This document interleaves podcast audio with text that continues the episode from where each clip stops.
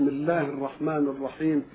أحمدك ربي على فضائل ذاتك وفواضل إنعامك وأصلي وأسلم على سيدنا محمد رحمتك ومسك ختامك. وبعد. فقد وقفنا في اللقاء السابق عند قوله سبحانه أعوذ بالله من الشيطان الرجيم. ولقد جاءكم موسى بالبينات ثم اتخذتم العجل. وقلنا إن البينات معناها الأمور المبينة إما لصدقه في دعواه وفي بلاغه عن الله وتلك هي المعجزات. تكون البينات هي الأحكام التي بينها منهجه. فالبينات إما أنها تنصب على المعجزة لأنها بينت صدقه وتنصب على الأحكام لأنها بينت مطلوب الله في المنهج. وحين تعرض لهذه الآية أو لقول علماء المسلمين في هذه الآية وما يشابهها ولقد آتينا موسى تسع آيات بينات فبينات هناك وصف لآيات. وصف لآيات. وفي قوله سبحانه في سورة النمل أدخل يدك في جيبك تخرج بيضاء من غير سوء في تسع آيات إلى فرعون وملئه إذا فورد أنه آتى الله موسى آيات وورد أنه آتاه بينات وورد أنه آتاه آيات بينات. حينما تكلم العلماء في ذلك قالوا إن أريدت المعجزات فهي التسع. بعض المستشرقين من اليهود أخذوا على علمائنا أنهم لم يتفقوا في هذه التسع فاستدلوا منها على أننا ما بنتفقش على حاجة في الإسلام. يقول لك ابن عباس له رواية في التسعة والحسن له رواية وصفوان بن عسل له رواية. وده يقول كذا وده يقول كذا وده يقول تسعة وده يجمعهم لهم عشرة وده يقول ده 22 مختلفين في تفسير هذه الآيات وفاتهم شيء أن الآيات إن أردت بها المعجزات تبقى هي التسعة مش كده ولا لا؟ تبقى التسعة اللي إحنا إيه؟ ذكرناها وإن أردت المعجزات مش هي بس اللي خاصة بفرعون بل اللي خاصة ببنو إسرائيل بعد قصة فرعون بيزودوا لهم إيه؟ الآية. نطقنا في الطور في حادثه الإيه؟ حادثه الطور. يقوم مرة يجيب الاطروي ومرة يزود في بتاع فرعون وقد أخذنا آل فرعون بالسنين ونقص من الثمرات. يجيب السنين ونقص من الثمرات. قبل إيه؟ قبل الطور والحجر والبحر. لأن الطور والحجر والبحر دي معجزاتهم كانت خاصة بمين؟ ببني إسرائيل. وهو بيقول الآيات الخاصة بفرعون. اذا فواحد عد الآيات التي تخص مين؟ فرعون. وواحد عد الآيات اللي تخص فرعون وتخص مين؟ بني إسرائيل. والنبي صلى الله عليه وسلم في رواية صفوان بن عسل جاب البينات والآيات البينات في المنهج. جابها في المنهج. أن أخذ العهد على بني إسرائيل. لا تشركوا بالله. أدي إيه؟ أدي واحد. ولا تسرقوا. أدي إيه؟ الثاني ولا تزنوا. ولا تقتلوا النفس التي حرم الله بغير إيه؟ ولا تسحروا.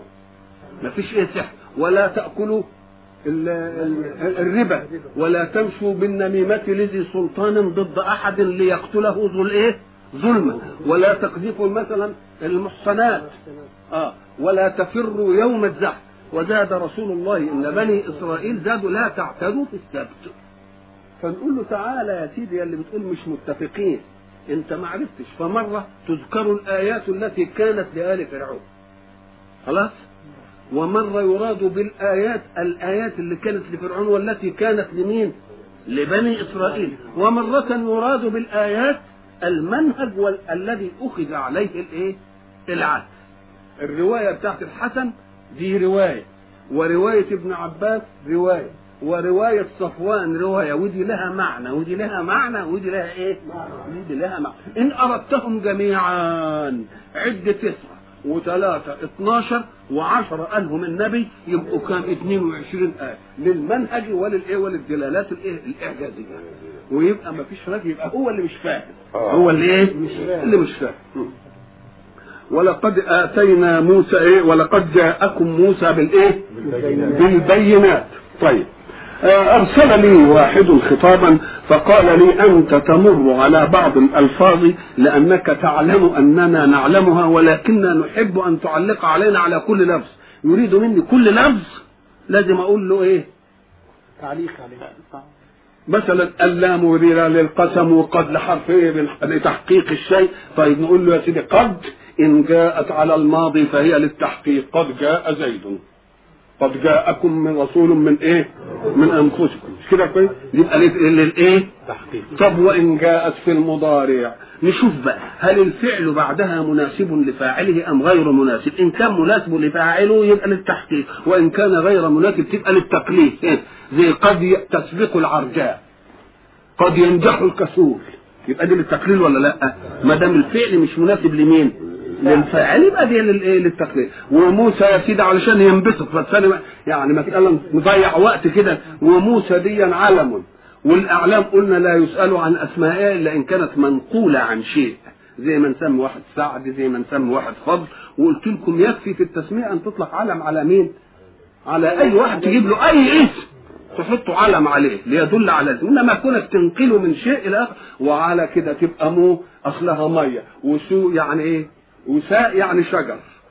يبقى إيه؟ يعني موسى معناها إيه؟ مية وإيه؟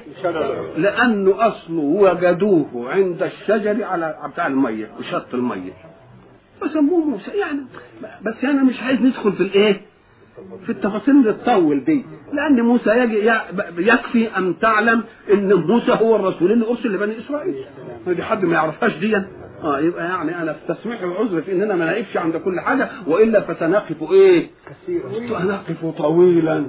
آه. ولقد جاءكم موسى بالإيه؟ بالبينات ثم اتخذتم العجلة. قلنا اتخذتم العجلة.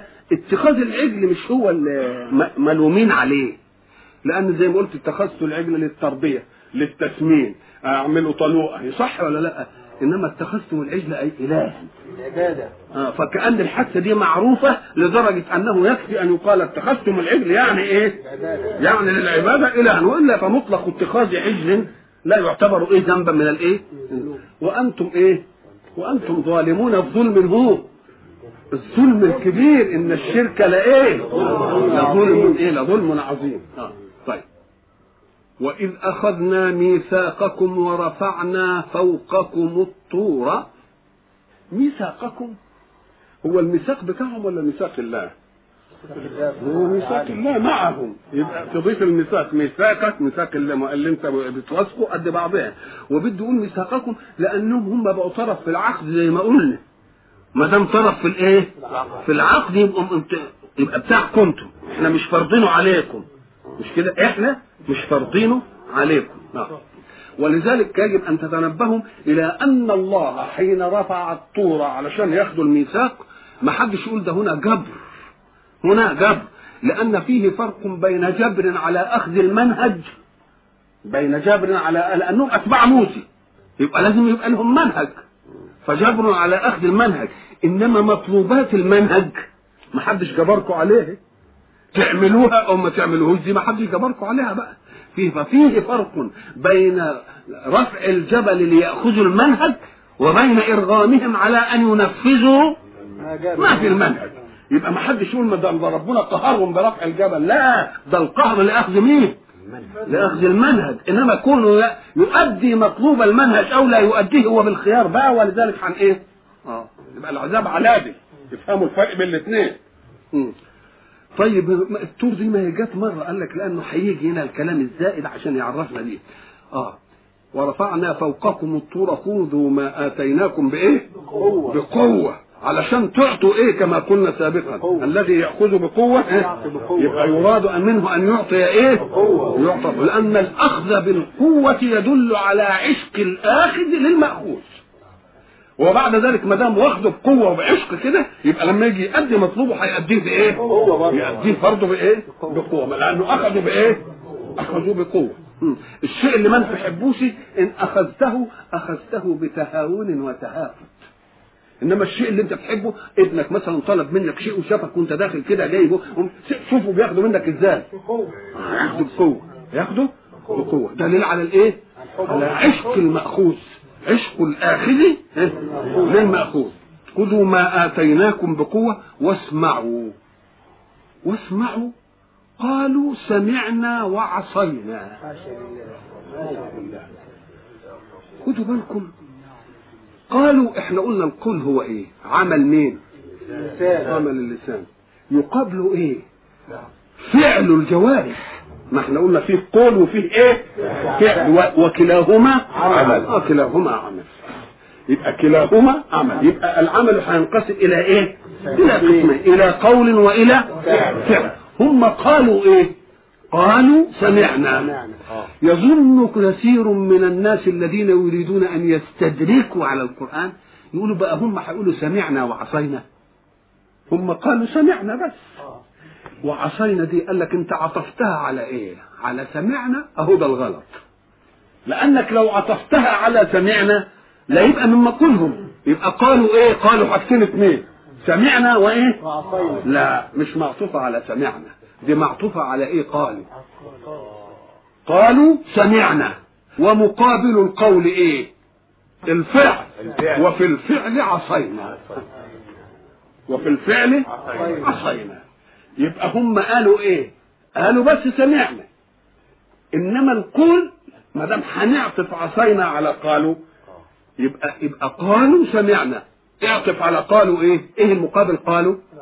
والفعل عصينا. عصينا. يبقى هم سمعوا ولكنهم عصوا في الإيه؟ أنت اللي خلى عندك الإشكال أنك عطفت عصينا على سمعنا فكأنها مقول قول. يعني قالوا الاثنين نقول له لا ده هم قالوا إيه؟ سمعنا. سمعنا. آه. ولكنهم لم ينفذوا. فلم يفعلوا بس قالوا إنما إيه؟ ما فعلوش. اعطف مقابل القول عليه يبقى إيه؟ قالوا سمعنا.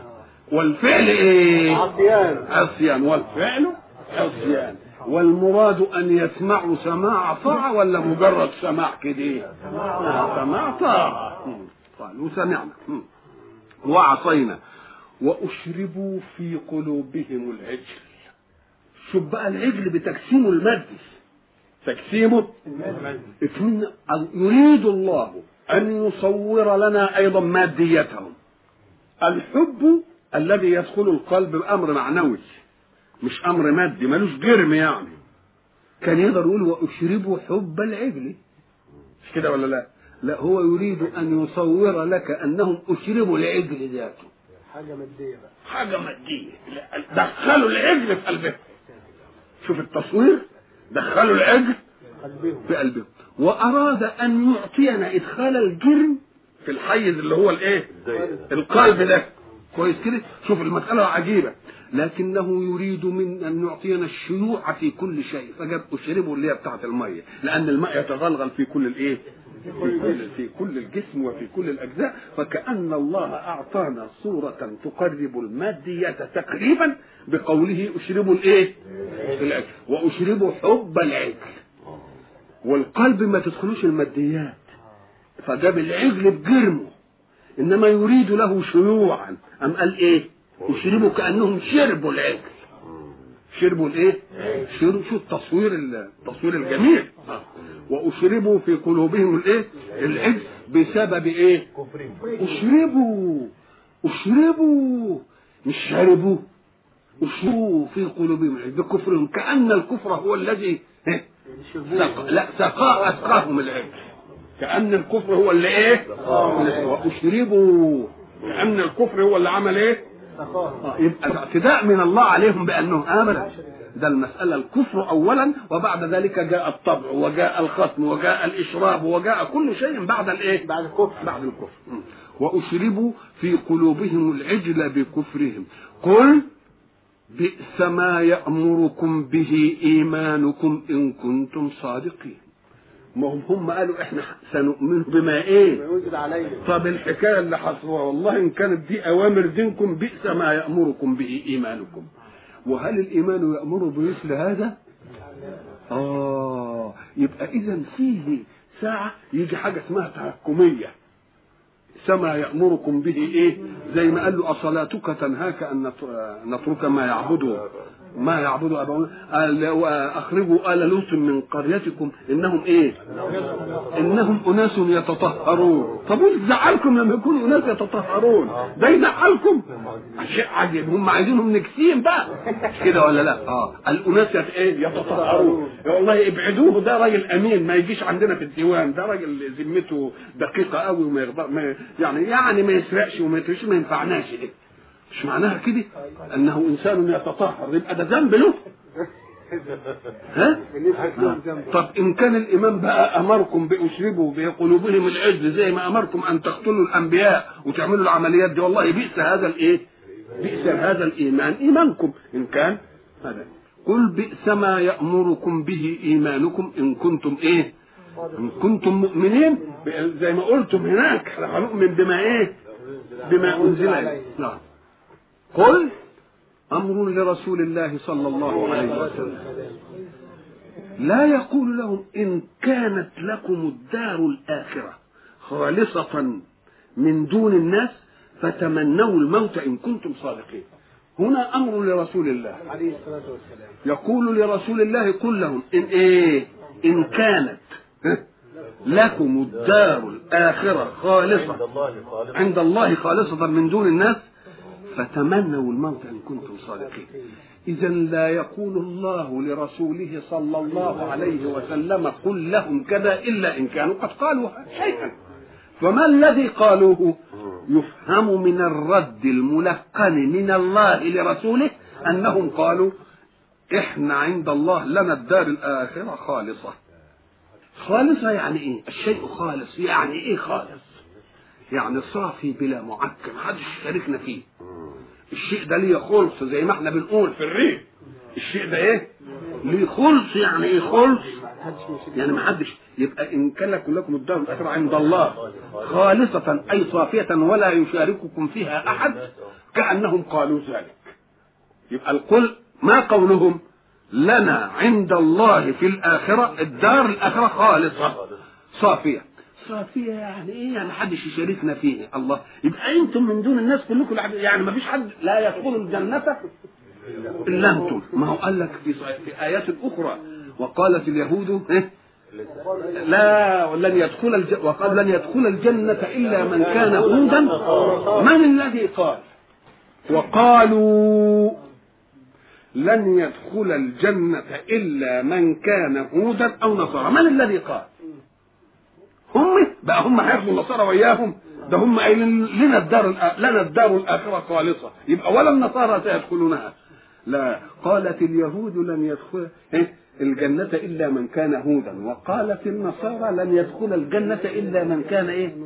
يبقى قالوا يعني الاثنين. كل واحد قال على كل واحد قال على روح قالوا لن يدخل الجنة إلا من كان هودا. أو نصارى. يبقى قال اليهود لن يدخل الجنة إلا من كان وقالت النصارى إلا من كان. ولذلك يعملوا يصنعون لغزا في العقائد. يقول لك وما الشيء الذي صدق فيه اليهود والنصارى؟ نقول له المقابل دي. وقالت اليهود ليست النصارى على شيء وقالت النصارى ليست اليهود على شيء. هم الاثنين صادقين فيه. الاثنين ما الذي صدق فيه اليهود والنصارى؟ تقول وقالت اليهود ليست النصارى على شيء.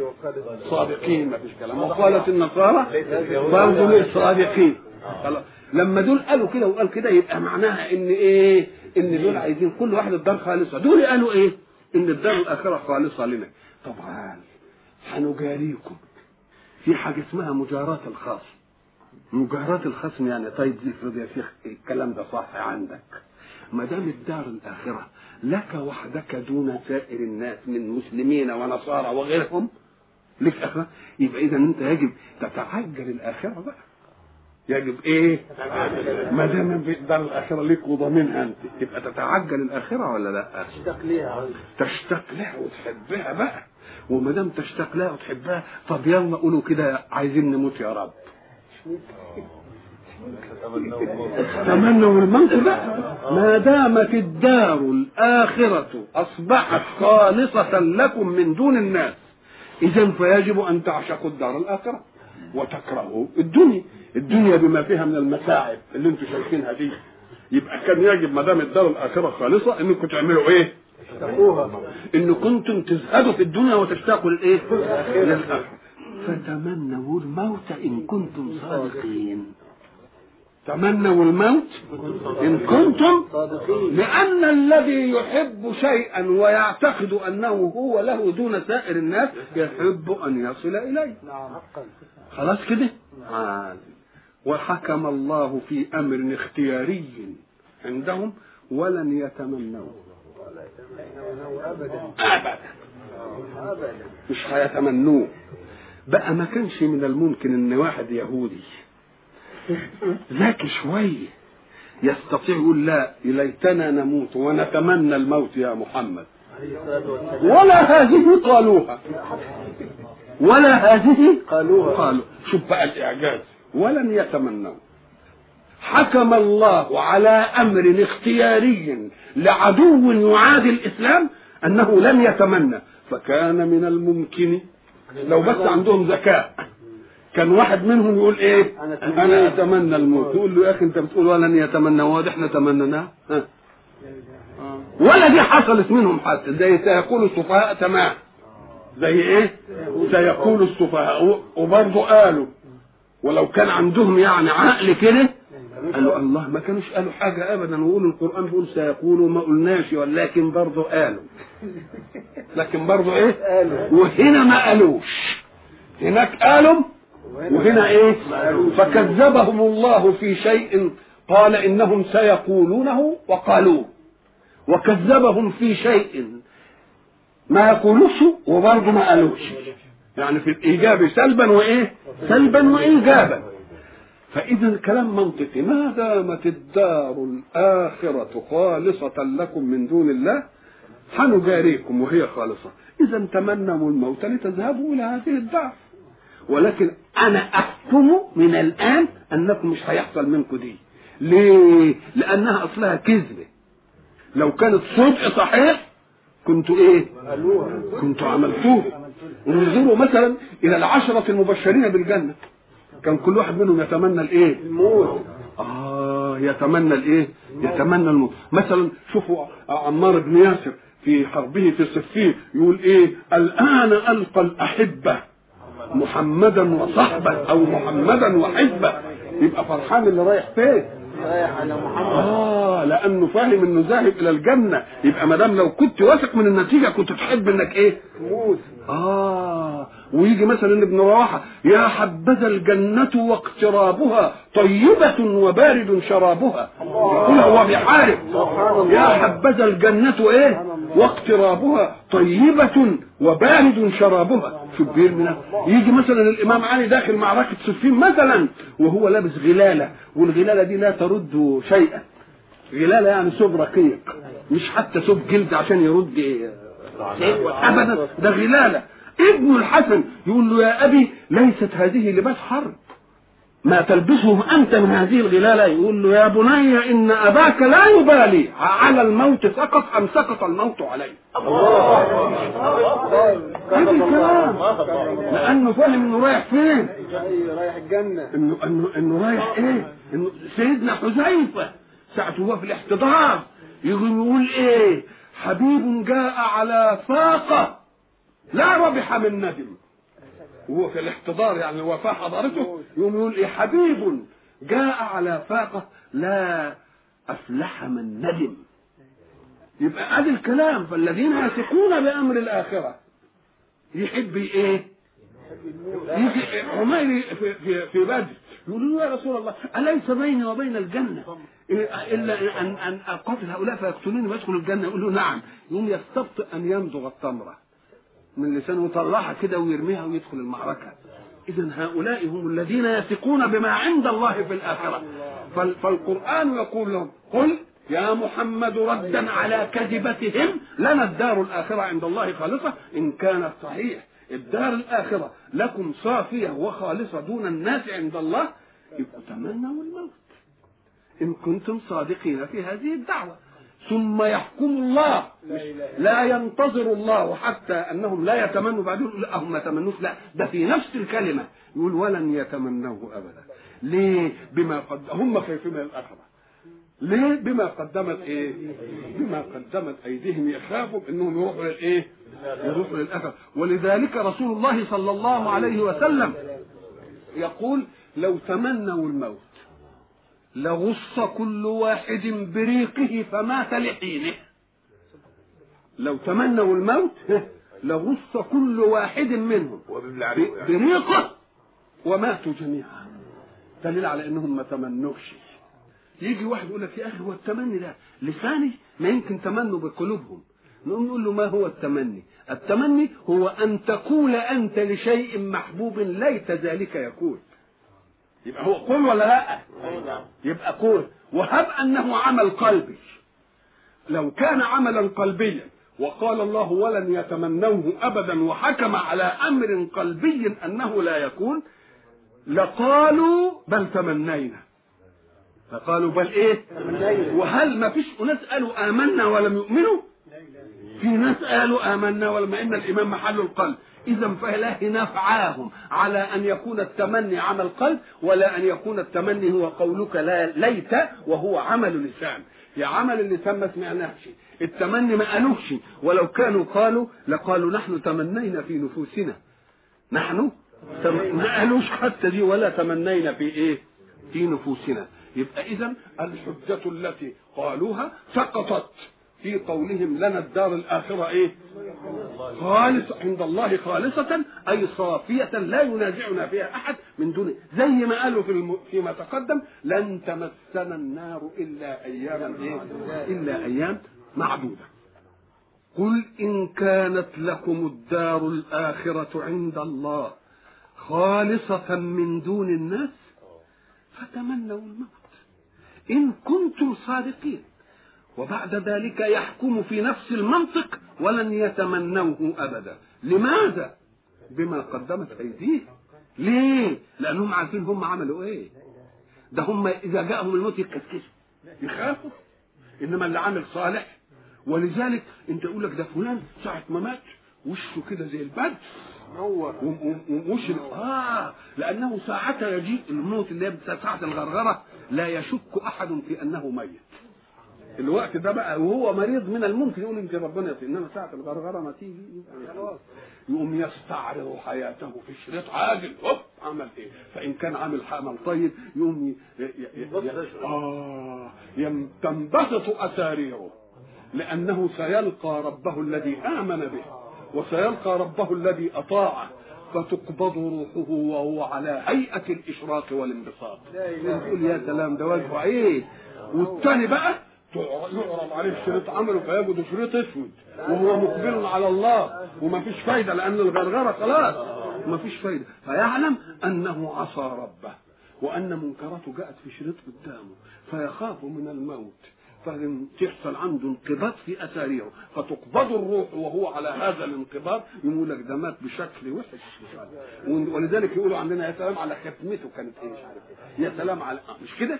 ليه؟ لأنه ساعه الاحتضار ما يمكنش كل واحد يمكن بأنه إيه؟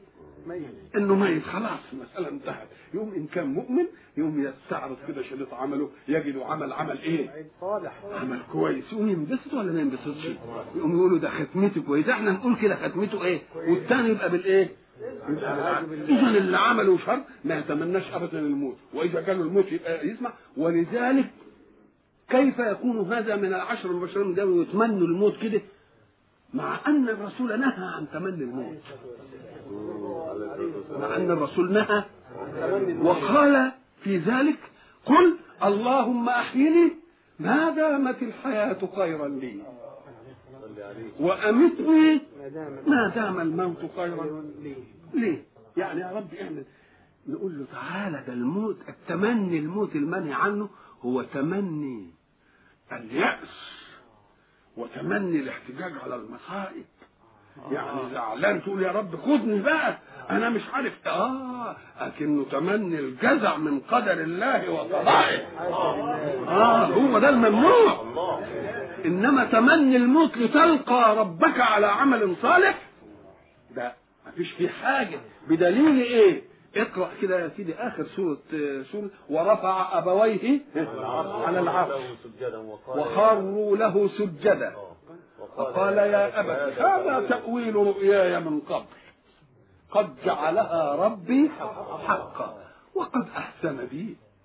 إذ أخرجني من السجن وجاء بكم نخوته من البدو بعد أن نزغ الشيطان بيني وبين إخوتي. إن ربي لطيف لما يشاء. إنه عليم. هو العليم الإيه؟ الحكيم. بقى قاعد ده مش هو اللي قاعد على العرش. ده حط أبويه على العرش. عشان نشوف النعمة دي قد إيه بقى؟ ورفع أبويه على العرش. وذكر إحسان الله عليه. وإنه عمل كذا وعمل كذا وعمل كذا. رب قد آتيتني من الملك. وعلمتني إيه؟ فاطر السماوات. أنت والارض أنت توفني مسلما والحقني بالصالحين إذا فالذي أحسن يحب أن يلقى ربه. وقول الرسول لا تتمنوا الموت ولكن قولوا كذا وكذا. دي, دي لمين؟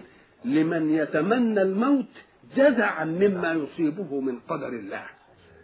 نقول له لا اصبر على قدر الله وقل اللهم آتني أجر مصيبتي هذه. وأنظر حياتي علشان أحسن عملي المسرفون ما يتمنوش الموت يقول يا رب طول عمري عشان يمكن أتوب يمكن أستقبل عمل طيب يغفر لي ربنا بيه اذا. فيجب أن توفقوا بين تمني الموت وبين إيه عدم تمني الموت فتمنوا الموت إن كنتم صادقين ولن يتمنوا إيه؟ ابدا بما قدمت أيديهم. ادي السبب والله عليم بالظالمين. فهو حين يقول لن يتمنوا ابدا عليم لأنهم قدموا أشياء لا يحبون أن يقابلوا الله إيه؟ عليه. ومش كده بس. ولتجدنهم أحرص الناس على حياة. ده الموت عندهم عملية مخيفة. ولتجدنهم أحرص الناس على حياته. على حياة. ومن الذين أشركوا. يعني زادوا في حرصهم عن الذين إيه؟ أشركوا. يبقى عايزين نفهم. حرص على حياة وكونهم أشد حرص على الحياة من مين؟ من المشركين. من المشركين أنفسهم. ده حريصين على الحياة ليه؟ عشان إيه؟ هم خايفين من الموت زي ما قلنا عملهم وحش. عملهم إيه؟ يبقى كل ما حياتهم تطول يبقى أحسن إيه؟ ولذلك يحرصون على أنهم إيه؟ وما قالش مش قال على الحياة وعلى حياة يعني أي حياة. نكرها عشان تيجي أي إيه؟ ولذلك لا يح... لا لا يبالون أن يعيشوا في ذلة في مسكنة لا أن يعيشوا مفرقين مقطعين. المهم ما دام عايشين عايشين وبس أحرص الناس أحرص من كل الناس على مين؟ على الحياة. على الحياة. طب ودي مفهوم. وأشد حرص ليه من المشركين. ومن الذين أشركوا. أصل المشرك ما عندوش آخرة. ها. والدنيا هي ما فيش اللي عنده إلا الدنيا. هو في عنده إلا الدنيا؟ اذا الدنيا هي كل شيء بالنسبة له ما عندوش ما, هيش ما فيش عنده شيء اسمه آخرة. ما عندوش خالص شيء اسمه إيه؟ يبقى كل حياته إيه؟ هي بس الحياة. لكن المؤمن عنده حياة ثانية إن فاتته هذه الحياة ففي حياة ثانية تستكمل لكن الذين أشركوا ما عندهمش. فيبقوا حريصين على الحياة دي ولا لأ؟ اهو قال لك اليهود أحرص من مين؟ من المشركين. طب وأحرص منهم ليه؟ قال لك لأن دوك مش فاهم إن في آخرة. إنما ده فاهم إن إيه. إن في آخرة. ومع ذلك يحرصوا على الإيه؟ الحياة. ولتجدنهم ها، أحرص الناس على حياة ومن الذين أشركوا. يعني وأحرص من الذين أشركوا. م. يود أحدهم لو يعمر ألف سنة. الود هو الحب الودادة. يود أحدهم لو يعمر ألف سنة. ألف سنة طب وهبه عمر ألف سنة؟ هبه. أيزحزحه عن العذاب أن يطول عمره؟ طب النهاية هي هي. عيش ما شئت فإنك ميت. يبقى ما دام ميت انتهت المسألة. انتهت الإيه؟ آه. يود أحدهم لو إيه؟ يعمر ألف سنة. يعمر دي يقولوا عليها دايما ملازمة للبناء للمجهول. يعمر ما يقولش يعمر. فلان يعمر يعني يعيش طويل. لأن التعمير ده مش بإيده. ده بيد الله. يعمر يعني يعمره الله. يعني يطيل الله إيه؟ كأن حتى اللغة قالت إن الحتة دي مش بتاعت الإنسان. لا فعل للإنسان فيها. الفعل فيها المين الله سبحانه وتعالى. اللغة نفسها. واللغة دي قبل ما ينزل القرآن ولا لا؟ برضه ما عمر ويعمر.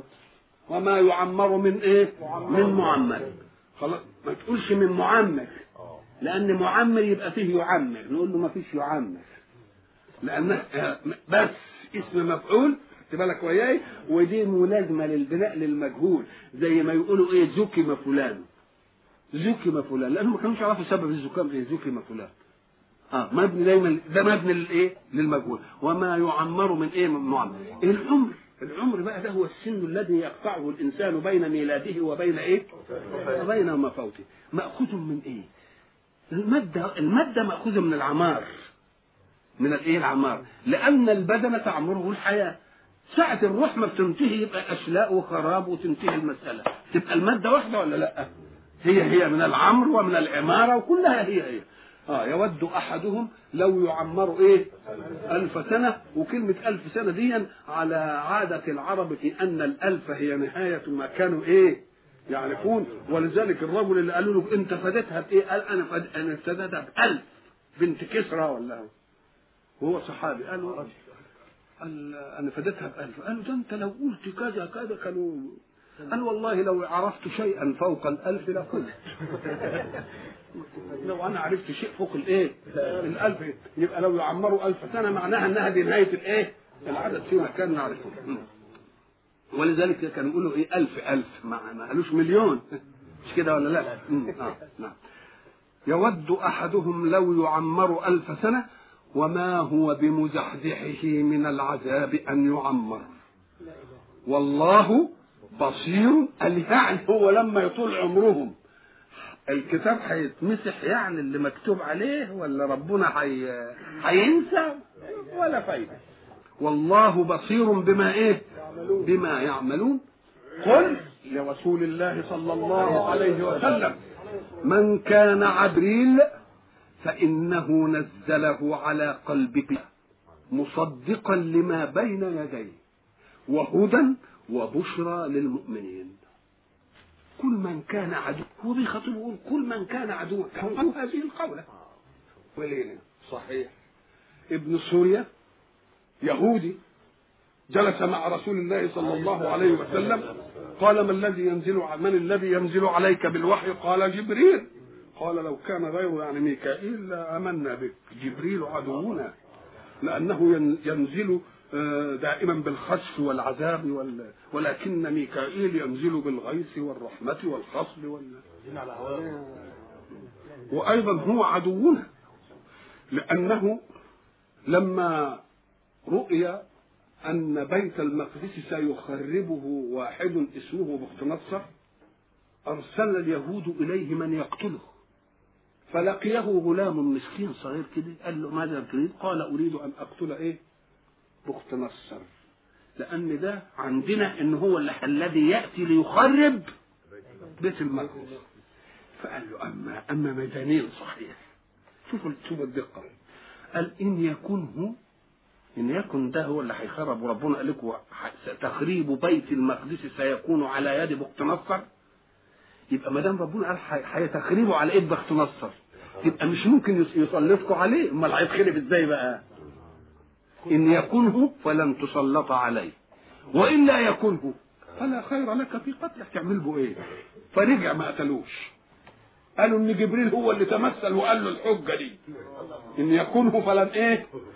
فلن تصل. ما دام ربنا قال هلا خراب بيت المقدس سيكون على يد بخت نصر. يبقى إن قال الله ذلك يبقى لازم يخربه. يبقى ما دام هيخربه مش هتقدر تقتله. وما كانش هو ده يبقى لا خير لك في إيه؟ فامتنع عن قتله. وإلى لقاء آخر إن شاء الله نستكمل بقية الحديث.